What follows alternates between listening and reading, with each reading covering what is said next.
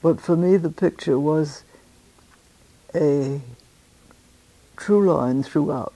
The dreamy child who, when punished by the schoolmaster, would stand on the veranda until told to leave, who often had to be fetched home by his little brother, was a giant, uh, sorry, gentle, compliant boy who replied to his T.S. elders, quote, whatever you say, unquote, when asked about doing something.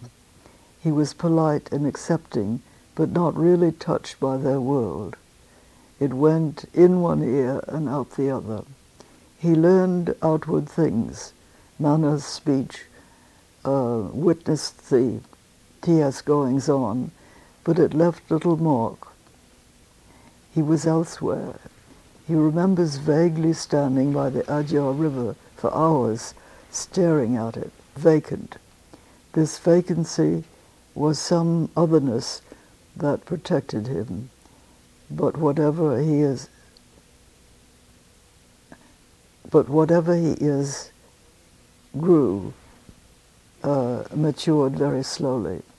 It protected him from most of the pulls of life later on, the brutalities of R and R.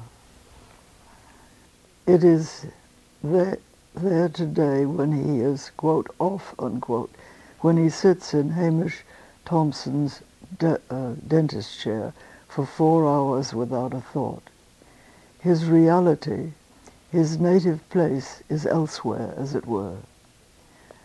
I said all this to him later and at supper when we all talked a bit about it.